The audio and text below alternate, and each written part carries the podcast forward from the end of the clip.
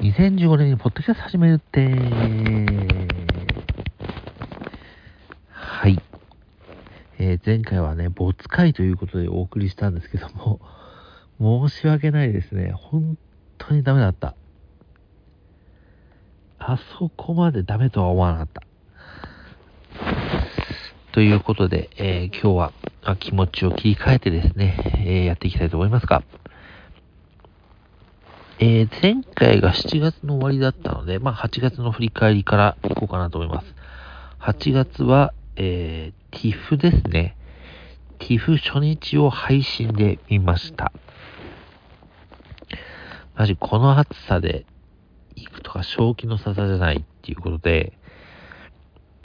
しかもお題は休めるとこがないんだよ、あんまり。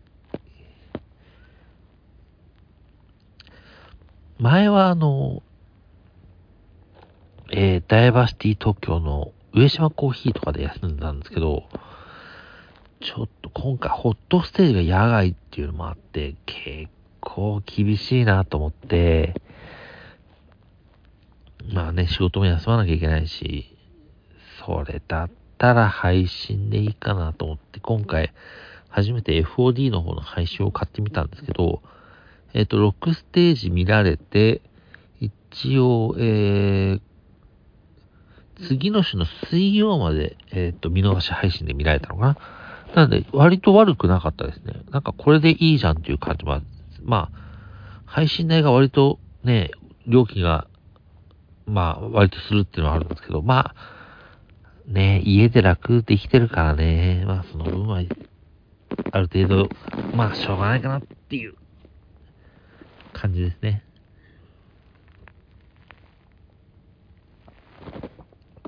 で、えーその代わり、えー、ロッキン、えー行ってきました。そうは、スポーツ公園だっけ。マジです。きつかった。なんか、なんだろう。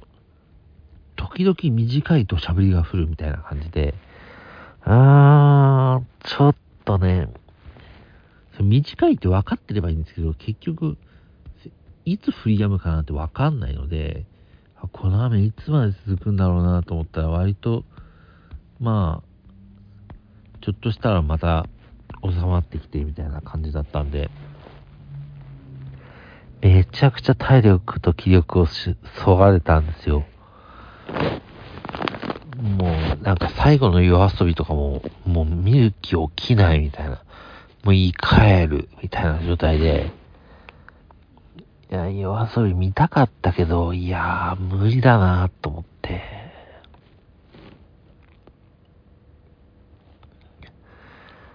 は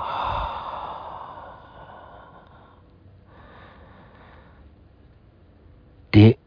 えーと、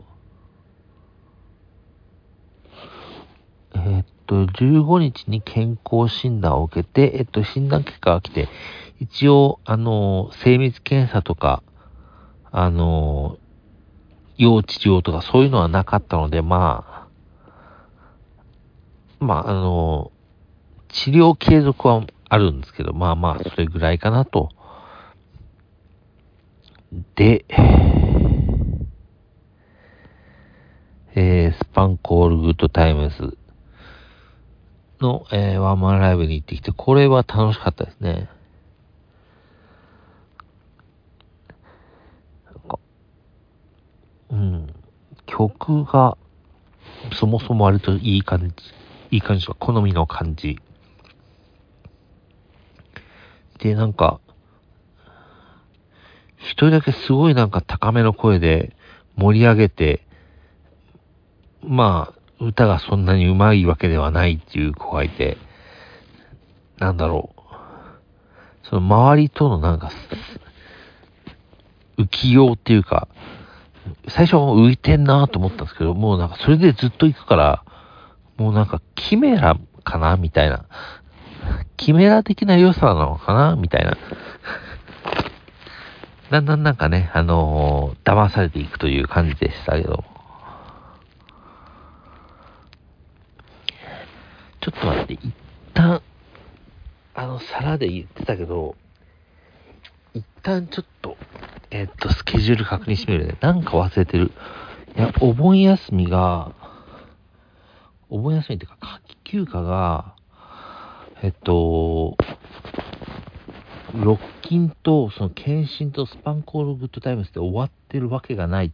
という、ふうに思いたいんだけど、いや、それは、ああ、でもそうか。それはそうなのか。でも、あ、そっか。お盆休みの前にちょこちょこ行ってるんだね。えっと、6日にあり、ありかい、えー、DJ アリンコさんの、と、えー、ウェブウェブが主催の、えー、DJ イベント。こちらは、あの、毎度、まあ、確実に面白いという、渋谷音っていうところでやってますので、まあ、次、もし機会があれば、ぜひ行ってみてほしいなと思います。あと、9日に、えっと、野球を東京ドーム見に行ったんですけど、あの、ほぼ日の野球で遊ぼうというイベントで、あの、お弁当の T シャツがついてきて、最後、えー、グラウンドで記念撮影ができるというイベントがありました。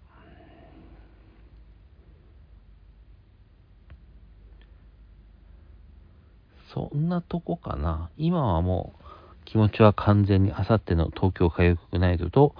えー、しあさっての文具ジャムに気持ちがいってる状態です。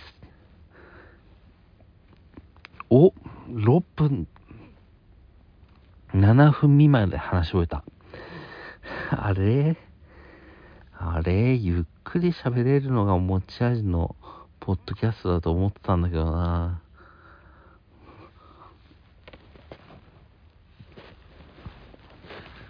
これだったら別に、ノートの音声更新とかで良かったのでは。マジか。じゃちょっと改めて宣伝しておきますかね。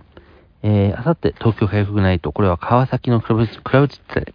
行われます。えー、前売りが、えー、明日の23時59分まで。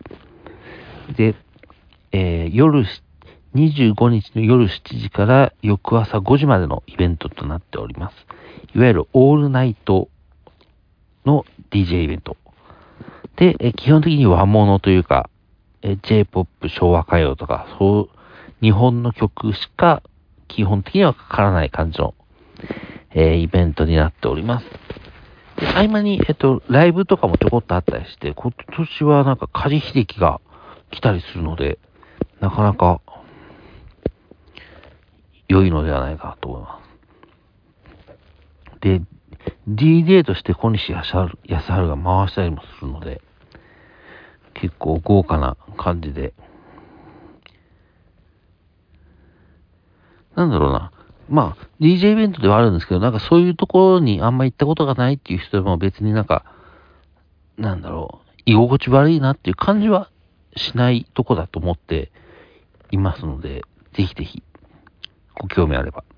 てか、私があんま DJ イベントとか得意な方ではないので、それでもいけてるってことは、そういうことなので、ぜひぜひよろしくお願いします。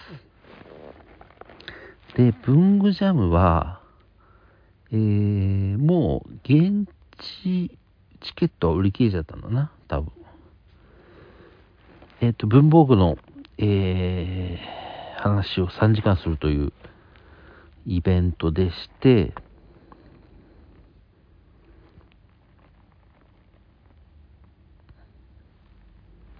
えっ、ー、と、現地チケットは売り切れてるんですけど、あの、リモートというか配信チケットは発売中です。こちらは、えっ、と、1000円で、そのイベントが見放全部見れるのと、あとあれかな、えっと、見逃し配信がある程度つくはずなので、えっ、と、2週間かな ?2 週間つくっぽいので、見逃し配信が。なんで何度でも楽しめる感じになっております。私もちょっとあの、その現地のライブが、トークライブが、まあ、面白くてもう一回見たいなと思ったら、こっちの配信のチケットも買おうかなと思っている感じです。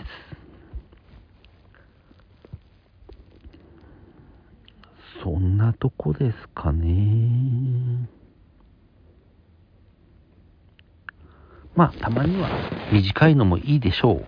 これで下手に伸ばしてまたなんかボツっぽくなるよりかは、これで短くちゃんと区切って、えー、楽しめた方がいいんじゃないかなと思いますので、潔くここで終わりたいと思います。今回も聞いていただきありがとうございました。えっ、ー、と、また、えー、更新した際は聞いていただけたら嬉しいです。ありがとうございました。では。